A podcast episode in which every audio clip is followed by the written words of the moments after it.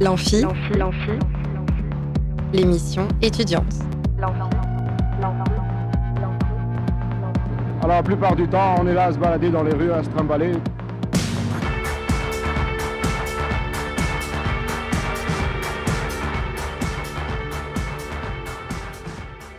Bonsoir et bienvenue dans l'Amphi, l'émission étudiante sur Radio Alpa. Si je vous dis contraception, à quoi est-ce que vous pensez? Probablement à la pilule ou au stérilet, non?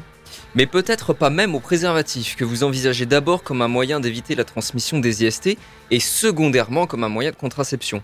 Alors qu'il existe des tas d'autres moyens de contraception, mais pourquoi est-ce qu'on pense toujours au même? Parce que pilule et stérilet sont les moyens de contraception les plus communs de la femme, et que la contraception est assez intuitivement associée comme la responsabilité de la femme. Alors aujourd'hui, on va vous proposer une alternative à cela en parlant de contraception masculine avec des membres du comité des contraceptés. Bonsoir Jeanne Fortin, Antonin Picot, Emery Cavrin et Claudine Jacqueminot. Bonsoir à vous. Bonsoir. Alors avec eux, nous allons vous présenter euh, plusieurs moyens de contraception masculine, les moyens de se les procurer, et les contraceptés feront part de, de leurs expériences pour concrétiser un peu tout ce qu'on va vous expliquer. C'est parti pour nos invités du jour. Plus on est de fou et plus on rit. Là où ça devient grave, c'est quand on est plus on est de fou et plus on s'emmerde. Bonsoir Jeanne Fortin, Antonin Picot, Émeric Cavrin et Claudine Jacqueminot. Vous êtes membre du collectif Les Contraceptés. Alors est-ce que déjà vous pouvez nous expliquer ce que c'est que les contraceptés? Alors, euh, les contraceptés, c'est un comité d'usagers euh, sur la contraception euh, masculine qui est rattaché à l'association euh, ENSC, qui est euh, le réseau européen pour le partage de la contraception. Donc, c'est une association qui a pour but de favoriser l'information et le parcours euh, des personnes qui souhaitent s'intéresser à la contraception masculine. Voilà, et donc on est rattaché au planning familial, qui est un centre de santé sexuelle reconnu, où on réalise du coup des permanences dans leurs locaux tous les premiers mardis du mois, de 17h à 19h, sur rendez-vous au secrétariat, euh, qu'on prend au, au secrétariat du planning. Et comment il s'est constitué ce comité? Oh bah écoutez, je vais vous dire euh, peut-être sur un malentendu finalement. C'est un petit peu euh, le hasard. Euh, en fait, euh, Jules, qui est présent euh, par son absence avec nous ce soir, euh, me parle de son projet de vasectomie. Un jeune garçon, moi je, je pourrais être sa maman et je suis très étonnée qu'un jeune homme dans cette génération déjà commence à vouloir prendre sa contraception en main. Et dans ses propos, c'était très argumenté, très concret, et son envie était vraiment de, de soulager sa compagne. Et enfin, il y avait plusieurs arguments qui tenaient vraiment la route. Et là, je- j'ai vraiment, euh, je suis tombée de ma chaise. Je me suis dit, mais, mais je suis passée à côté de quelque chose. Et euh, les petits voisins à côté de chez moi, Jeanne et Antonin, euh, connaissaient bien Jules. Et on a commencé à en parler et à regarder ce qui se faisait. En tout cas, ils m'ont informé de ce qui se faisait sur, euh, autour de BD, par exemple, à travers les contraceptés. On a, on a fait des dîners autour de ce sujet et petit à petit, ben, on, a, on a imaginé que ça pourrait peut-être intéresser euh, d'autres gens que ceux, de notre rue, en fait. Alors comment vous y prenez pour euh, intervenir sur la question de la, de la contraception masculine? Comment vous les sensibilisez? Vous avez dit vous donnez des, des permanences, en quoi ça consiste? Euh, ça consiste en un accueil individuel ou collectif, euh, surprise de rendez-vous au planning familial. Euh, c'est le mardi soir de 17 à 19h et tout simplement, euh, à la suite du rendez-vous, nous on en est informés, donc les membres du groupe euh, Les Contraceptés, et on prend un de ces créneaux, l'un d'entre nous en général se libère ou est déjà libre, et on vient accueillir la personne ou les personnes pour leur donner les différentes informations euh, qu'elles recherchent concernant la contraception masculine. En général, c'est la thermique ou la vasectomie. Euh, mais il nous arrive parfois d'en parler, de parler d'un peu plus de contraception masculine, parce qu'il n'y a pas que celle-là, même si c'est les plus connues et utilisées. Euh, et en général, après, les gens repartent contents et pleins d'informations. Et voilà. Et à quel genre de public est-ce que, est que vous vous adressez d'ailleurs? Quel genre de public vient dans ces permanences? Alors la permanence, elle est encore très récente en fait. Elle- ça a débuté au mois d'octobre de cette année. Donc on en a réalisé seulement deux pour l'instant. Mm. Euh, et pour l'instant, c'était des hommes dans la... entre 25 et 35 ans, on va dire. Euh, c'est plutôt qui- des jeunes en fait. Voilà, c'est Mm. ça. C'était plutôt des jeunes adultes en tout cas. Mm. Alors en octobre 2021 euh, est parue une BD par Guillaume Dodin, Stéphane Jourdain et Caroline Lee, deux journalistes et une illustratrice. Pardon. Euh, vous l'avez brièvement évoqué, euh, Claudine Jacqueminot. Cette BD elle a pour nom Les Contraceptés. Alors contrairement à ce qu'on pourrait croire, à ce que j'ai pu croire d'ailleurs en raison de son titre, vous n'êtes pas spécialement lié à cette BD. En fait, vous n'en êtes pas les auteurs. Cependant, elle reprend le sujet sur lequel vous communiquez, à savoir la contraception masculine. Et si j'en parle tout de même aujourd'hui, même si vous n'en êtes, pas les auteurs, euh, c'est pour que vous nous éclairiez, si possible, sur euh, un détail. Euh, la BD est sous-titrée Enquête sur le dernier tabou. Alors, est-ce que vous êtes d'accord avec cette appellation? Et, si oui, pourquoi est-ce que c'est un tabou, la contraception masculine? En fait, je pense que dans les nombreux sujets qui puissent exister, il y en a quelques-uns. Les femmes arrivent à parler plus facilement et de leur sexualité et de leur contraception, alors entre elles principalement. Mais c'est vrai que les garçons et leur père, euh, bah, c'est pas vraiment le sujet qui, euh, qui, se libère euh, si facilement que, ça dans un dîner en ville. Et moi, j'ai été très surpris de voir mes jeunes voisins. Euh, bah, s'en ouvrir assez facilement. Et finalement, petit à petit, le fait qu'ils en ouvrent et qu'ils s'en ouvrent, fait alors moi, dans ma génération, bah, j'en parle beaucoup aussi autour de moi et que les langues se délient et je vois que le sujet intéresse énormément et que petit à petit, c'est ça qui me passionne dans cette aventure parce que moi, j'ai plus, j'ai plus moyen, euh, j'ai plus vraiment besoin de contraception aujourd'hui, mais c'est vraiment pour les générations à venir et de me dire que petit à petit, en en parlant et, entre hommes et femmes, euh, il y a un levier qui est euh, tout à fait facile à, à, ouvrir et je les vois tout à fait enclins à s'en ouvrir. Donc là, vous, vous désignez peut-être un, manque de communication dans les réseaux intimes, mais est-ce que ce manque de communication, il s'élève pas même à une sphère euh, sociale et culturelle finalement? Oui, oui. Bah, ce serait peut-être euh, dans vos générations à, nous aider sur ce coup-là. Globalement, euh, on parle souvent bah, voilà, de la contraception féminine. moi, dès que j'ai été adolescente, on m'en a parlé. donc en fait, c'est sociétal, c'est une habitude qui a été prise et et pour l'instant, elle n'a pas encore été remise en cause. Et nous, euh, dans notre action, on aimerait aussi pouvoir informer parce que si on avait pu savoir euh, avant que ça existait, euh, on mm. aurait peut-être été là-dessus plus, plus vite dans notre vie affective. voilà. Alors, on va à présent rentrer davantage dans le vif du sujet. Est-ce que vous pourriez nous dresser un, un panorama des différents moyens de contraception masculine? Alors, du coup, il, existe plusieurs moyens euh, on, va, les classer par euh, cinq types. On va dire qu'il y a les, moyens mécaniques, donc le préservatif masculin qui fait une barrière euh, mécanique avec un, objet. les méthodes naturelles qui peuvent être le retrait, l'abstinence, la surveillance de la température chez les femmes pour savoir à quel moment elles ovulent, pour éviter la période de, propice à la fécondation. Les méthodes hormonales, donc celles-ci on en parle plus souvent parce que l'hormonale féminine est très développée et l'hormonale masculine ne l'est pas.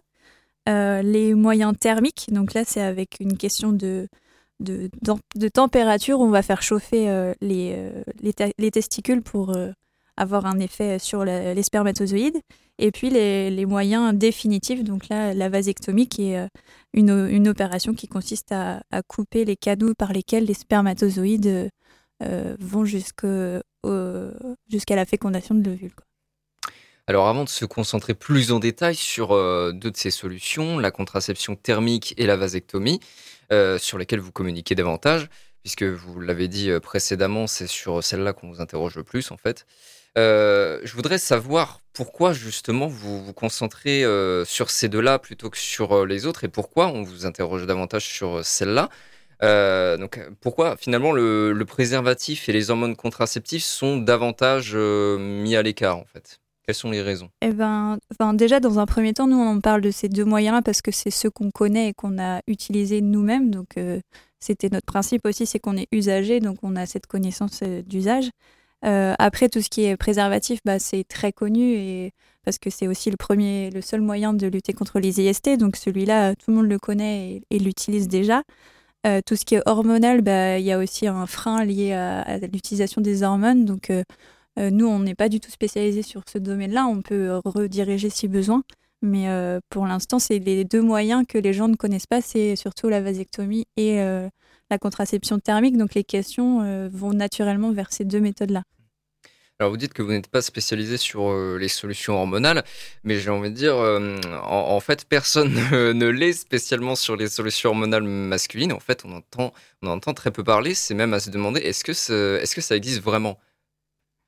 Alors, euh, ça existe vraiment. Aujourd'hui, on peut être contracepté, être un homme contracepté de manière hormonale de, grâce à des injections intramusculaires une fois par semaine à jour fixe. Euh, mais c'est une méthode qui présente aussi les mêmes effets secondaires que euh, la contraception hormonale pour les femmes, c'est-à-dire euh, une surlibido, une baisse de la libido, des problèmes potentiellement de foie, des problèmes d'humeur. Donc, c'est pas une méthode miracle non plus, comme la pilule peut l'être pour certaines personnes. Donc, vous parliez d'injection. Donc, il n'y a pas encore de pilule masculine qui existe du coup? Alors, il y a des études qui sont faites, mais aujourd'hui, aucune pilule masculine n'est sur le marché à ma connaissance. D'accord. Et alors, pourquoi ce, pourquoi ce, manque de développement de la, de la pilule masculine? Si vous pouvez me répondre. Alors, euh, je ne suis pas dans le secret des dieux, je ne travaille pas pour un laboratoire ni euh, au cabinet de la, au ministère de la Santé, mais clairement, euh, le ressenti, c'est qu'il y a un manque d'investissement de la part des, des laboratoires sur ces solutions-là. Euh, il y a aussi un manque de volonté politique de développer ces solutions-là. Donc, nous, on essaye à notre, à notre échelle de citoyens d'informer sur des méthodes alternatives. Si aujourd'hui des personnes attendent la pilule, ben, il, faut, il faudrait une vraie volonté derrière parce qu'une validation d'un médicament, c'est quelque chose qui est extrêmement cher avec des protocoles extrêmement longs. Donc, je pense que la pilule n'est pas pour tout de suite. C'est-à-dire qu'à partir du moment où il existe un, un, moyen, un moyen fiable, euh, même si c'est seulement le lot de la femme, on va pas euh, s'embêter à essayer de développer euh, quelque chose pour les hommes pour que la tâche puisse être répartie. C'est un peu ça l'idée. On va dire que c'est plus facile de, de, donner une pilule aux femmes qu'aux hommes. Après, vous en concluez ce que vous voulez, mais mm. Alors, euh, dernière petite question sur euh, les méthodes euh, de contraception masculine sur lesquelles vous n'êtes pas forcément spécialiste. Est-ce que vous considérez la méthode du retrait comme une méthode de contraception?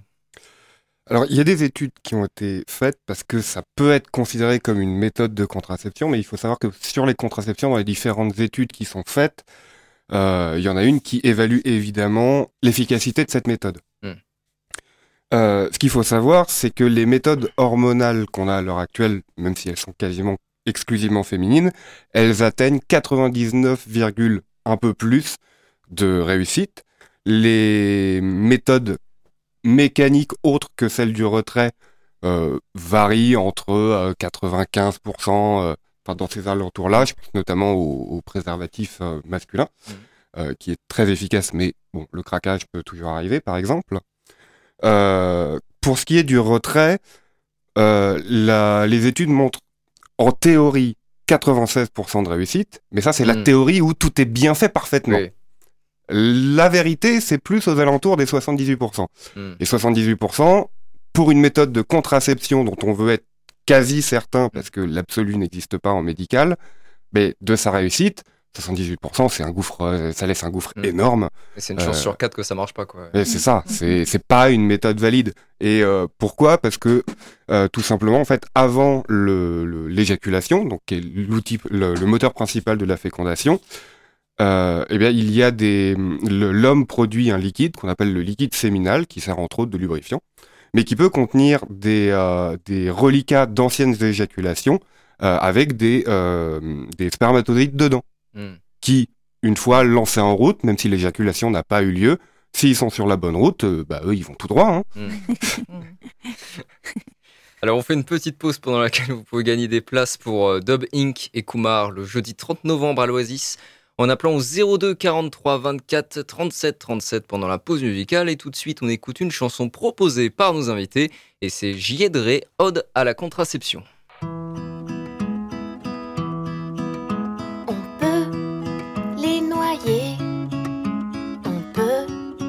On peut les brûler, on peut les congeler, mais le meilleur moyen de les éviter, c'est de s'en protéger.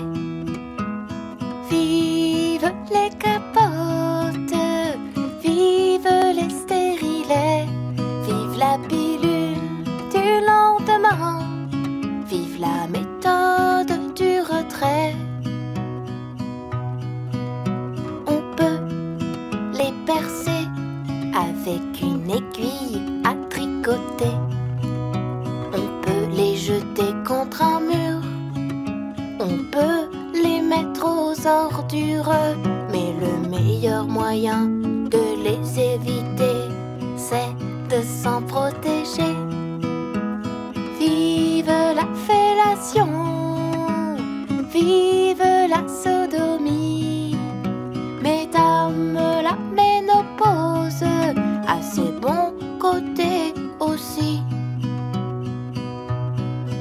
Il y en a qui les vendent, qui les envoient en Thaïlande, mais même sans chercher si loin.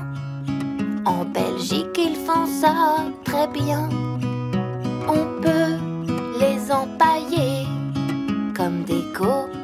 La cheminée. On peut les dépecer pour sauver les grands brûlés. Mais le meilleur moyen de les éviter, c'est de s'en protéger. Vive les capotes, vive les stérilets, vive la pilule du lendemain, vive la méthode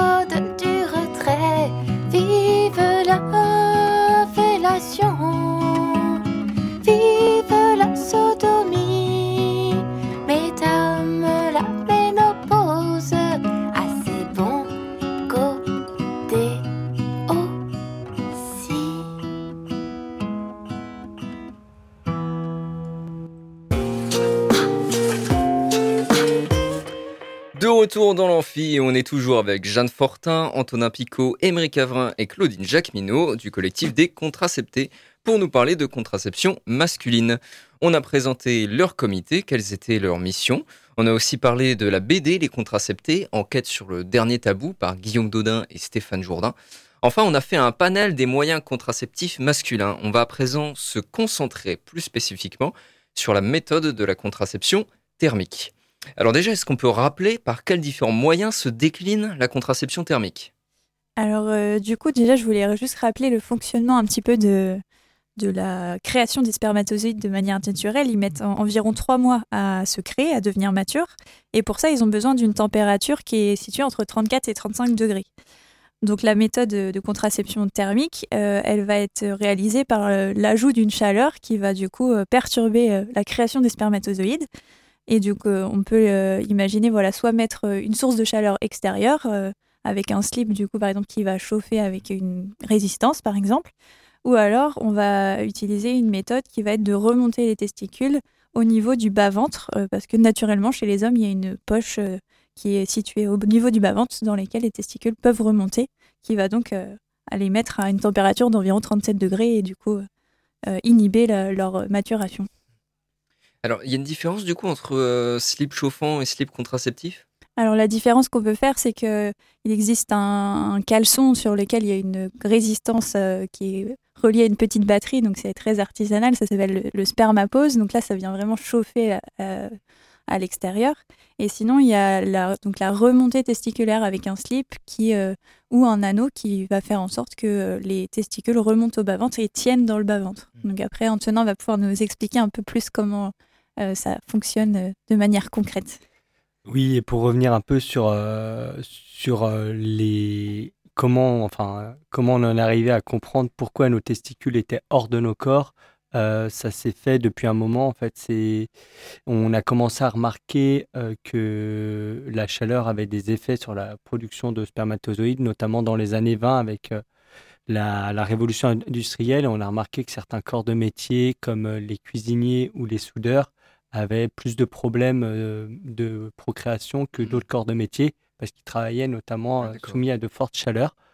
Donc euh, ça a commencé à, à germer dans l'idée de médecins de, qu'il y avait peut-être un truc à faire quelque chose. On va passer un peu l'épisode euh, des guerres mondiales parce que c'est pas les plus joyeux. Et on arrive euh, après à un épisode, donc du coup, euh, libération dans les années 60-70, libération sexuelle, l'arrivée de la pilule. On reprend un peu ça, on se dit il y a des choses intéressantes. Et là, il y a les premiers slips par remontée testiculaire qui arrivent, un peu des études faites par des hippies marginaux. Et ça, ça prend. On a après il y a la- l'épidémie du sida qui est un vrai drame dans le sens où on est on passe en tout capote pour se protéger Mm. des maladies et là ça revient euh, ça revient du coup il y a un retour un peu à, à la recherche là-dessus. Donc on est quand même sur quelque chose connu depuis 100 ans.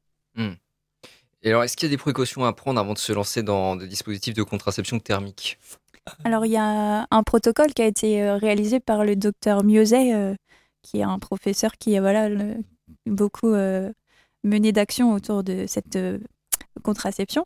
Donc, avant de réaliser cette contraception thermique, il faut euh, faire une visite auprès d'un médecin pour vérifier qu'il n'y a pas de contre-indication à cette méthode. Euh, vérifier aussi avant que la, la production de spermatozoïdes est normale. Euh, après, bah, pendant le, le port de cette contraception, il faut le porter, donc soit le slip ou l'anneau, euh, 15 heures par jour en continu. même. voilà, Mm. donc c'est c'est voilà, c'est pas euh, deux heures par jour, c'est 15 heures.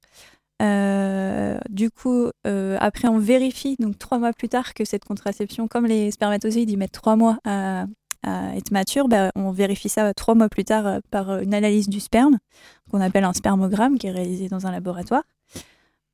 Pendant cette contraception, il faut le faire régulièrement pour toujours vérifier si c'est efficace. Et euh, pour l'instant, euh, les études qui ont été réalisées ne montrent pas encore euh, s'il y a des effets secondaires ou pas à long terme. Donc pour l'instant, ce qui a été préconisé, c'est d'arrêter au bout de 3-4 ans pour laisser la spermatogénèse reprendre, voilà, la création des spermatozoïdes se refaire naturellement. Et puis un an plus tard, environ reprendre si on souhaite cette contraception. Donc à l'arrêt de la contraception, évidemment, si on souhaite se protéger, il faut reprendre une autre contraception. Euh, et si jamais on veut euh, avoir un, projet d'enfant, il faut attendre au moins six mois que voilà, les spermatozoïdes euh, puissent se remettre à fonctionner normalement. Donc voilà, ça c'est plutôt des précautions parce que pour l'instant, il n'y a, a pas encore trop de recul sur le long terme. Donc on préfère voilà, principe de précaution en médecine. Alors, vous disiez, si j'ai bien compris, que ça commence à être efficace au bout de trois mois de port pendant 15 heures par jour, c'est ça? Voilà. Alors, efficace à combien de pourcents? On parlait de pourcentage tout à l'heure. Alors, ouais, tu veux. Donc, il y a, y, a, y a des études qui ont été euh, menées. euh, euh, alors, plusieurs études dans plusieurs pays. Globalement, il y a une dernière étude de Manon Guibarelli qui a fait une thèse sur les, ce moyen de contraception. Euh, et pour l'instant, il y a, il y a eu très peu de, de cas de grossesse. Et s'il y en a eu, c'est parce qu'il n'y a eu pas de protection dans les pro- trois premiers mois, en fait. D'accord. Donc, de manière euh, théorique, si on respecte le protocole, euh, il n'y a, il y a pas de raison de. Enfin, voilà, il n'y a pas eu de cas d'évoqués par les utilisateurs. Alors, est-ce que ce n'est pas un peu euh, contraignant quand même dans la vie de tous les jours, euh, que ce soit le slip ou euh, même, je pense plutôt à l'anneau? Est-ce que vous pouvez nous rappeler d'ailleurs comment se porte l'anneau? Parce qu'on ne l'a pas précisé. Alors l'anneau, ça se présente, c'est un anneau en silicone alimentaire, donc quelque chose qui est pas risqué pour le port. Ça s'enfile autour du pénis. On y passe donc le scrotum, la peau des testicules aussi, et ce qui va permettre de remonter les testicules euh, au niveau du bas-ventre dans ce qu'on appelle la zone inguinale. Donc on vient juste enfiler euh, ben, la verge et euh, la peau des testicules. On le remonte vraiment à la base de la verge. Et si le protocole est bien respecté, normalement ça tient. Pour info, en permanence du planning familial, on a des, des anneaux si les gens souhaitent voir à quoi ça ressemble. Et ils Vous en avez un les- aussi actuellement, mais Voilà. malheureusement, on est à la radio. Voilà, et ils peuvent aussi les essayer du coup. D'accord. euh, ce qui peut être intéressant parce que c'est beaucoup de gens ont des appréhensions. Hmm. euh, Bah, notamment sur le confort, peut-être, euh, non? Sur le confort, forcément, comme tout objet externe qui vient être porté sur la peau, ça peut être un peu surprenant au début. Pour ceux qui portent des lunettes ou des montres, les premières fois qu'on en porte, on a tendance à être surpris, voire à jouer un peu avec. Là, euh, c'est un peu pareil, euh, mais assez rapidement, on l'oublie sur, euh, sur son port. D'accord. Donc ça s'oublie comme euh, des lunettes ou comme une montre, en fait. quoi. C'est ça. Et alors, est-ce qu'il en existe euh, différentes tailles? Euh, oui, forcément, on a tout le monde a sa morphologie. Il y a différentes morphologies. Euh, du coup, il existe différentes tailles, différentes élasticités. Euh, là, le mieux, c'est euh, potentiellement d'aller sur le site Thorem, alors T-H-O-R-E-M-E,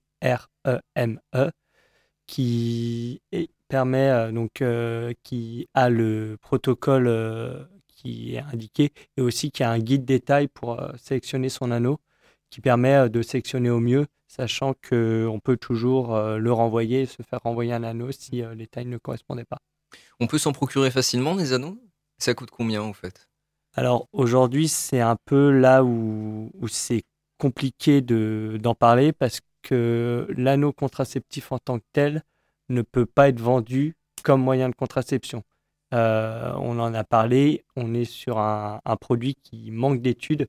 Une validation médicale, c'est long, c'est coûteux. Donc aujourd'hui, ça ne peut pas être vendu comme un moyen de contraception. Malgré tout, euh, si vous fouillez bien, vous trouverez un moyen de vous en procurer. On est sur des objets qui coûtent environ 40 euros, qui sont utilisables facilement 3 ans et plus. Je vous laisse faire le prix euh, par jour. Ça doit être moins cher que la pilule et hmm. que les préservatifs alors, est-ce qu'on peut retirer euh, l'anneau pendant l'acte? L'acte sexuel, j'entends. Euh, oui, oui, euh, bien sûr, bien, bien sûr, on peut le retirer. le port est indiqué pour 15 heures par jour et on peut faire une petite pause dans la journée. Il n'y a, y a, pas de risque. Et on peut aussi le garder. Vraiment, l'anneau vient à la base vraiment proche du pubis, mm. donc il, il n'entrave absolument pas la sexualité de ce côté-là. En tout cas, moi, j'ai pas ressenti de différence. Jeanne non plus, je pense. oui, voilà, ça, ça gêne pas. On peut faire avec ou sans, c'est chacun choisit. Euh, est-ce que on peut quand même avoir, euh, est-ce que vous, pose parfois des questions sur de potentiels problèmes d'hygiène liés à l'anneau, qu'un anneau en plastique quand même, ça peut, euh, dire, ça peut accumuler la saleté, etc. Alors c'est du silicone alimentaire, donc identifié aussi pour le médical. Ça a été conçu par un infirmier donc, qui est très au courant de ces normes. Et globalement, je prends des douches de manière régulière, donc je le lavais sous la douche avec moi. Hmm. voilà, il n'y avait pas de souci particulier par rapport à ça. c'est vrai que certains ont des irritations. et il peut y avoir un conseil, c'est de mettre une, de couper un bout de chaussette pour le mettre autour, ce qui empêche les irritations. Voilà, il y a, mais globalement, ça reste assez euh, minoritaire. Euh, la plupart des gens qui l'ont adopté en sont relativement satisfaits. Ok. Alors je reviens sur la question du spermogramme euh, qu'il faut faire avant et après trois mois de port. comment on peut se faire faire un, un spermogramme? Alors c'est un examen qui se passe dans un laboratoire. Donc soit on peut se le faire prescrire par un médecin euh, s'il est d'accord euh, de nous accompagner dans, ce, dans cette euh, aventure. donc c'est un examen qu'on réalise dans les laboratoires qui qui est assez troublant la première fois quand même, notamment à 7h45 du matin, faut être motivé. Et si jamais on n'a pas euh, de médecin qui souhaite nous prescrire cet examen, on peut tout à fait y aller, euh, mais par contre, il faudra le payer de notre propre poche. Mais alors, comment ça, euh, un médecin qui accepte le monde de prescrire Ouais, de manière habituelle, les, les médecins sont très peu au courant de la contraception masculine. ils sont peu formés sur ce sujet. donc, pour une question de bah, d'assurance et de voilà eux ne connaissant pas ils ne s'engagent pas toujours à nous suivre dans ce projet là mmh. donc c'est pour ça aussi que la permanence elle a tout son intérêt. C'est que nous après on peut aussi euh, relayer euh, les personnes vers les médecins du planning familial qui commencent à être formés et au sein de notre comité d'usagers on a aussi euh, une médecin sur le Mans qui accepte de recevoir les personnes qui souhaitent euh, se contracepter de cette manière et du coup faciliter aussi leur euh, parcours médical et, vérifier qu'il n'y ait pas de contre-indication aussi, euh, ce qui est important. Alors au niveau de, des retours euh, d'expérience que vous pouvez partager sur cette technique, euh, je crois que vous l'avez dit, dans l'ensemble, euh, les retours sont plutôt positifs. Je ne sais pas si vous avez quelque chose à, ajouter là-dessus. Peut-être aussi pour rassurer les gens par rapport à cette méthode, c'est vraiment quelque chose qui n'est qui est pas invasif qui est, et qui n'est pas dérangeant. Personnellement, je fais de la course à pied, j'ai couru un semi-marathon, je n'ai pas eu d'irritation après. Il n'y a pas eu de souci par rapport au fait de porter un anneau pendant une activité sportive. Euh, pas de problème particulier avec euh, l'eau. Euh, peut-être que ça glisse un peu plus, mais voilà, pas de, pas de risque particulier par rapport à ça. Globalement, en tout cas pour ma part, c'est une méthode qui est, qui est, qui est vraiment efficace et adoptée à 100%. Eh bien, merci beaucoup. On va faire une petite pause pendant laquelle vous pouvez gagner des places pour Archimède et Ferdinand le 30 novembre au Saunière en appelant comme d'habitude au 02 43 24 37 37 pendant la pause musicale. Tout de suite, on écoute Thomas Fersen, c'est tout ce qu'il me reste. Il faut pas oublier de chanter, c'est surtout ça.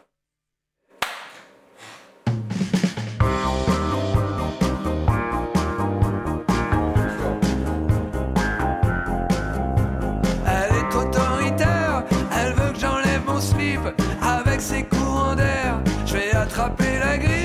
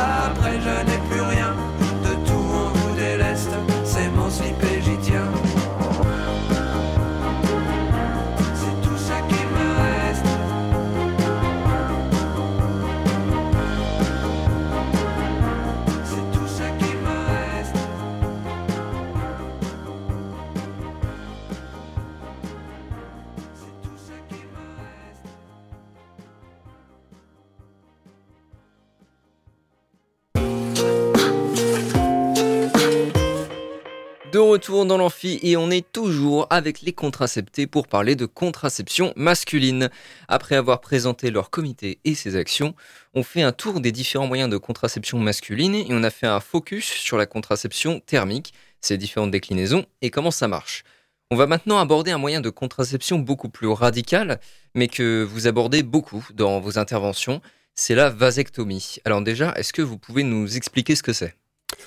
Bien sûr. Euh, la vasectomie, qu'est-ce que c'est? C'est un, donc un moyen de contraception qui consiste tout simplement euh, en, euh, une, en une section des canaux déférents, qui sont les canaux qui relient les testicules à, au, on va dire, au système reproducteur. Très concrètement, ils, ils font rejoindre les testicules à la prostate, ce qui donne un chemin aux spermatozoïdes vers donc la prostate, qui elle forme, on va dire, le, le- la plus grosse partie de l'éjaculation. Hmm. En coupant ces canaux-là, on s'assure que l'éjaculation n'a plus de spermatozoïdes, vu qu'ils n'ont plus de chemin pour y accéder, et donc on assure la, euh, la contraception. Et donc c'est une contraception qui est irrémédiable? Euh, disons qu'il faut partir sur ce postulat-là. Hmm. Euh, Il y a différentes méthodes de vasectomie. Il y a notamment deux méthodes utilisées entre les Américains, euh, ou plutôt le monde anglo-saxon et les Français. La française est plutôt définitive, définitive, hein, parce Mm. qu'on enlève une partie, on recoule, les- on recoule les, les, les morceaux de tuyaux qui restent, etc. Euh, celle américaine est un peu plus euh, souple, mais dans l'ensemble, il faut la considérer comme une, une contraception définitive parce que même si il est possible euh, de le, de- d'en faire la réversibilité, euh, le pourcentage que ça marche est entre 30 et 70%. Mm. Donc déjà, c'est plus une fourchette, c'est un râteau. Euh, et ensuite, même si ça marche, il est apparu que euh, c'était pas forcément ultra efficace non plus une Mm. fois bien réparé. Oui, quand je parle des 30-70%, c'est que l'opération réussisse. Ah oui. C'est pas que euh, Mm. tout soit bien remis en place. Et d'ailleurs- est-ce que c'est une euh, opération lourde, la vasectomie? Alors, la vasectomie, non. Euh, très honnêtement, euh, c'est deux petits. Ils font deux petites incisions au niveau des testicules. Et après, avec des, appareils chirurgicaux, ils viennent sortir les canaux déférents, les couper, les remettre en place. Ça prend pas beaucoup de place. Enfin. Disons que ce ne sont pas des grandes incisions à faire sur la peau. Euh, il me semble que dans il y a un temps, c'était fait en local. Euh, L'anesthésie était faite en local pour que pour l'opération. Maintenant, il y avait plus une habitude à faire du général partout. Donc moi, pour mon expérience, j'ai lu en général. Ce qui est pratique, au moins on s'endort, on se réveille, c'est bouclé. Euh, pour les plus les plus visuels d'entre d'entre les auditeurs, c'est plus pratique à vivre, il paraît. Mais en soi, c'est une petite opération, ça dure une journée en ambulatoire et c'est Mm. tout. Euh, je suis arrivé le matin à l'hôpital, je suis reparti le soir. Et alors, combien de temps prend la cicatrisation? Cicatrisation, euh, elle prend, je sais plus, euh, un mois, un mois et demi, je crois. Disons que c'est c'est globalement deux semaines pour que, ce soit considéré euh, plus comme une, une cicatrice à risque, euh, que ce soit bien réparé, on peut reprendre des douches, etc. Euh, et les, les fils, les, les fils du point de suture sont retirés ou se retirent tout seuls suivant la méthode utilisée euh, un peu plus tard, au bout euh, effectivement d'un mois, un mois et demi, euh, sans, sans aucun souci normalement. Alors, est-ce qu'on peut obtenir euh, une ordonnance pour une vasectomie ou on la paye forcément de sa poche? Euh, alors on la paye pas forcément de sa poche. Grosso modo, il y en a. Alors pour faire une vasectomie, c'est un urologue qui peut la prescrire. D'accord. Euh, en général, un urologue chirurgien. Et qu'il a prescrit à quelles conditions Alors qu'il a prescrit à la condition d'un choix sur réfléchi et validé. Hum, Évidemment, oui. euh, en, euh, en respectant un délai de 4 mois, qui est un délai légal imposé, où on va voir un urologue, on lui propose, on lui parle du projet de vasectomie, et il nous dit très bien, revenez dans 4 mois, euh, et là je pourrais on pourra effectivement procéder à tout le processus qui en vient à l'opération. Euh, c'est un délai obligatoire. Certains euh, urologues vont euh, conseiller malheureusement, suivant l'âge et s'il y a des enfants, enfin, si la personne qui en fait la demande a des enfants ou non, euh, des rendez-vous euh, chez des psychologues pour s'assurer que le choix est bien valide, fait en conscience de cause, etc. Euh, D'autres aussi peuvent préconiser la congélation de sperme, donc la, euh, la cryoconservation, afin de garder, on va dire, une roue de secours si malgré tout on a une envie de procréer, même si évidemment elle ne sera pas dite naturelle. Euh, mais elle sera, mais disons que c'est un moyen d'avoir des enfants de ses propres gènes, tout simplement. Euh, et voilà, au bout de ces, donc ces, quatre mois, il faut retourner voir l'urologue. On peut mettre la suite en place, donc c'est, euh, mettre le processus pour une opération. Enfin, j'imagine que c'est comme pour la plupart des opérations, donc voir avec le chirurgien, voir avec l'anesthésiste. Tout cela a évidemment des coûts, coûts qui peuvent pr- être pris en charge par la mutuelle, par, par sa mutuelle euh, et en partie aussi la sécurité sociale. Donc à différents tarifs. Euh, moi, pour ma part, je n'avais pas de mutuelle à ce moment-là, donc j'ai payé effectivement euh, pas mal de ma poche.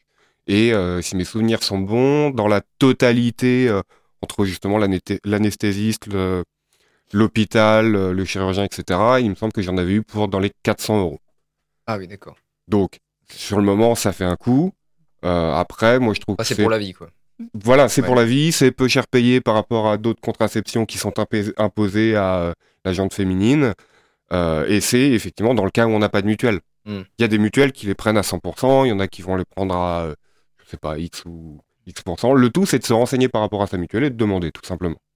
Alors, vous l'avez plus ou moins dit euh, tout à l'heure au début, hein, quand vous décriviez ce que c'était que la vasectomie, mais euh, on va rectifier peut-être euh, une idée reçue qu'ont pas mal de gens. Est-ce que la vasectomie empêche l'éjaculation? Alors non, pas du tout, parce que donc la vasectomie coupe les canaux de déférents, comme je disais, qui sont des canaux qui sont, enfin, qui sont des canaux qui qui parcourent tout le système reproductif masculin jusqu'à l'urètre en tout cas, et qui sont coupés en avant de la prostate.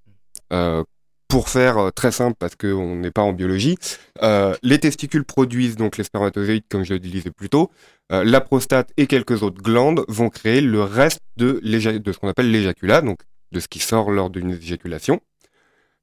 Et dans cette éjaculation, les spermatozoïdes représentent, je sais plus, je crois que c'est à peine 1 ou 2% euh, de, de, de, bah, de la recette qu'il faut, enfin de la recette qui sort. Donc, bah, en soi, on retire juste ces 2%. Tout le reste euh, continue à fonctionner tout à fait normalement. Donc, il y a toujours une éjaculation qui a euh, euh, toujours la même consistance, la même quantité, etc. Euh, ça n'altère en rien en dehors du côté, euh, enfin, en dehors de sa capacité reproductive, tout simplement. Donc, il n'y a pas de changement sensible notable? Rien du tout. Pas, pas même de douleur? Euh, alors, il y a juste après l'opération, ça peut arriver, des petites douleurs, des petites gènes, mais comme toute opération au final, euh, une fois que tout est cicatrisé, il n'y a plus rien qui change. Euh, les spermatozoïdes qui sont continuellement produits, malgré tout, parce que à l'inverse de la contraception thermique qui vient arrêter la spermatogénèse, là ils sont toujours produits, mais tout simplement euh, ils meurent dans les spermatozoïdes et ils sont décomposés naturellement par le corps Mm. et donc recyclés. Euh, donc il y a, il y a ni douleur, ni perte, ni grossissement, ni pas particulier. Enfin, c'est pas, c'est même pas, pas particulièrement d'effets secondaires. Il n'y a pas d'effets secondaires. D'accord. Euh, on va dire sur le court terme. Il y a des questionnements sur le très long terme, etc. Parce qu'effectivement, comme on aborde le sujet de la contraception masculine, ce qui nous manque principalement, c'est du recul à très long terme. Mm. Mais sur un court et moyen terme, la vasectomie, elle n'a euh, pas ou presque pas de, euh, de- de- d'effets secondaires. Mm. Alors, est-ce qu'il y a quand même encore un risque de fertilisation même après vasectomie? Euh, concrètement, le, le système, enfin le milieu médical dit qu'il n'existe pas de risque zéro. Mm. Donc, il y en a un tout petit déjà qu'il faut prendre en compte d'entrée de jeu. Euh, il va concerner justement euh, les trois mois d'inhibition, Mm. mais ça, ça va concerner toutes les contraceptions masculines. Mm. Quoi qu'il arrive, si on utilise une contraception masculine qui porte sur euh, l'arrêt de production ou le, le- de blocage de chemin euh, des spermatozoïdes. Des spermatozoïdes, il y en a sur tout le chemin euh, de, de- des conduits génitaux masculins et ils survivent plus ou moins longtemps. Hmm. Donc trois mois, c'est le minimum syndical. Si on fait quelque chose avant sans se protéger, c'est prendre un risque. D'accord. Ensuite, euh, après ces trois mois, en général, on fait une, un spermogramme, comme avec la, la contraception thermique, pour vérifier qu'effectivement, soit il y a un seuil minimal atteint, suivant la méthode utilisée. Euh, après, la méthode française, on va dire plus ou moins garantit le, le zéro de, de, de passation, parce que euh, effectivement, c'est retirer un bout du tuyau et euh, fermer les deux autres. Enfin, fermer les, les morceaux qui restent. Donc, à moins que votre canal déférent soit soutenu par MacGyver, qui s'amuse à réparer ça avec allez, deux flagelles qui traînent, hop hop, c'est bon, il y a repasser. Très honnêtement, je vois pas comment le corps se répare de ça, entre guillemets. Euh, donc, euh, des risques de fertilisation après vasectomie et respect euh, des, trois, des trois mois d'inhibition. Moi, je reste partisan du non zéro en médical, mais dans ce cas-là, on est sur du 0,0000, en ajoutez-en autant que vous voulez, 1%. Donc, ce choix de la vasectomie, finalement, pour qui est-ce que ça peut correspondre comme option? Euh, alors, c'est souvent donné comme solution aux gens qui ont déjà des enfants et qui n'en veulent plus, euh, parce qu'effectivement, c'est une méthode qui est très pratique, qui allège beaucoup, euh, bah, beaucoup de charge mentale, tout simplement. Une fois que c'est fait, c'est fait. Il n'y a plus de questions à se poser. Et c'est pour ça que c'est d'ailleurs la méthode principale de contraception dans le monde, accessoirement. C'est comme c'est une méthode définitive, bah, c'est assez pratique de se dire on coupe, c'est fini, on s'en préoccupe plus. Et donc là, on parle de gens qui ont en général un certain âge. Euh, c'est une méthode qui peut parfaitement correspondre à des gens plus jeunes. Euh, moi, par exemple, j'ai pas la trentaine passée. Euh, après, plus jeune, ça demande effectivement un, un- une réflexion, un raisonnement plus important quand même, parce que on peut effectivement, on peut changer d'avis, on peut regretter son choix, et c'est d'ailleurs pour ça que la plupart des médecins sont, on va dire, frileux à l'idée de proposer cette méthode à des gens plus jeunes. C'est vrai qu'il y a beaucoup de jeunes qui s'intéressent à la vasectomie. Il y a de multiples raisons, notamment l'éco-anxiété. Enfin, il y a des tas de raisons qui font que les jeunes s'intéressent de plus en plus à un moyen de contraception définitif, en fait. Donc, ouais, qu'est-ce que vous leur répondez à, à ces jeunes?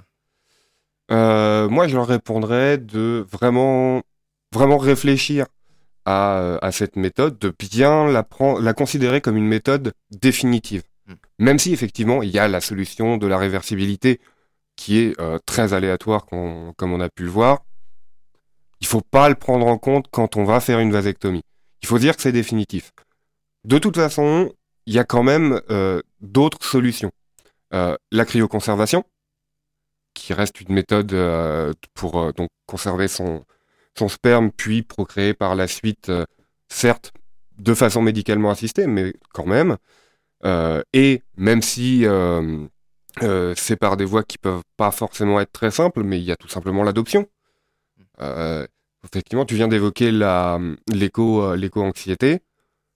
Si finalement on se dit ah j'ai fait une vasectomie mais je veux quand même un enfant, et ben euh, oh éco-anxiété, même si on, on le pense Mm. pas comme ça évidemment, mais euh, ben, euh, adopter un enfant qui euh, euh, bah, qui n'a plus de parents pour x ou y raison, Mm. restons positifs pour le moment, mais voilà. Et ben on- mine de rien, c'est donner une chance à un enfant qui est déjà né. Mm. Donc c'est quand même, moi je trouve ça vaguement plus sympa que de se dire finalement je vais quand même chercher à faire un enfant. Alors, est-ce que vous avez des retours d'expérience à partager sur la vasectomie euh, Des gens qui, qui sont contents de ce moyen ou au contraire, peut-être des gens qui en regrettent? Euh, alors, moi, je peux. pour parler pour moi, j'ai pas de regrets. Mm. Euh, j'ai pas de regrets, juste point. Je trouve ça ultra pratique parce que il y a, bah, il y a pas en, en dehors de toute la période d'opération et des trois mois, bah ça y est, c'est fait. J'ai Ouais. plus à m'en préoccuper. Euh, C'est euh, un côté qui est fait et euh, de qui je, enfin de quelque chose dont je peux décharger mes partenaires tout simplement. Mm.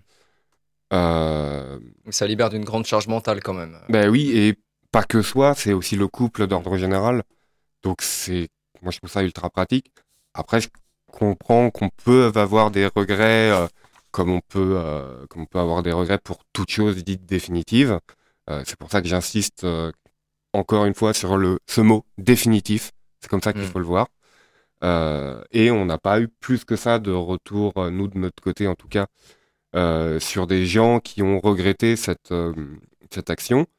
Il y en a, évidemment. Il y a des gens qui, qui l'ont regretté, qui vont le regretter plus tard. Mais c'est comme ça, c'est comme tous les choix qu'il faut faire. À un moment, il faut aussi tout simplement en porter la responsabilité. Je voudrais euh, terminer en vous posant à tous une question simple. Pourquoi est-ce que les hommes devraient s'intéresser à leur contraception? Vaste Bah, question apparemment. Ouais, non, non, mais euh, pourquoi s'y intéresser? Parce que c'est vraiment une responsabilité partagée. Et c'est vrai que de tout temps, quand on regarde l'histoire, la femme a toujours pris en charge euh, les grossesses, les avortements, euh, que ce soit d'un point de vue physique, mental, psychologique. euh, ça n'a jamais intéressé euh, Mm. précédemment les recherches euh, vers la masculinité, parce que la femme, de toute façon, prenait en charge parce Mm. qu'elle n'avait pas le choix.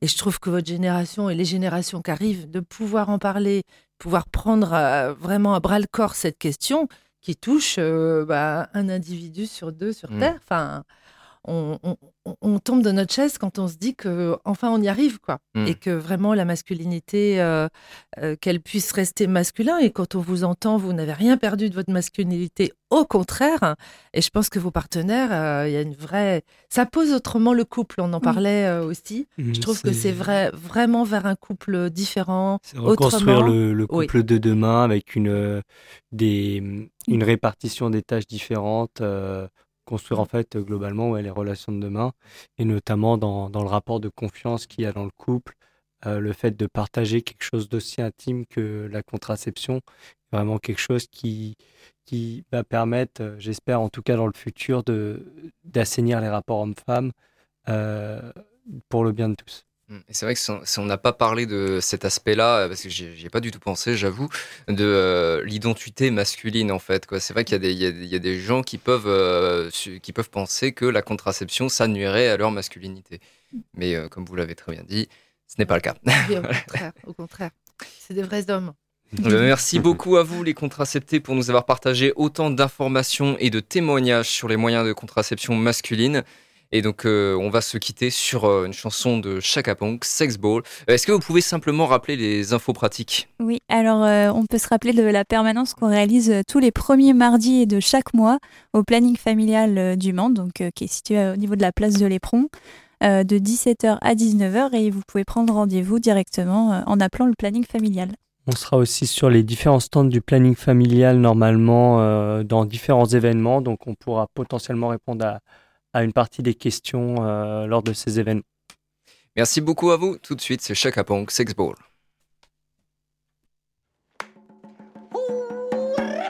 I've got a boyfriend, a kind of super male, the kind of man you got to get to your bed.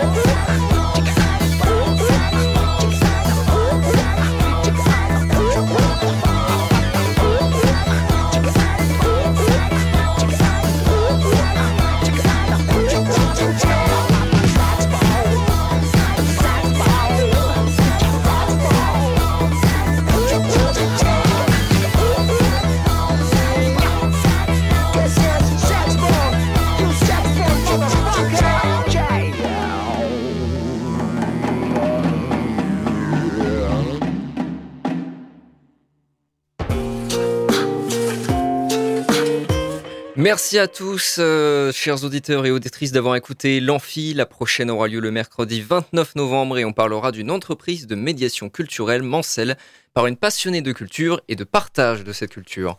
À bientôt dans l'Amphi. C'était l'Amphi, l'émission étudiante. Étudiante.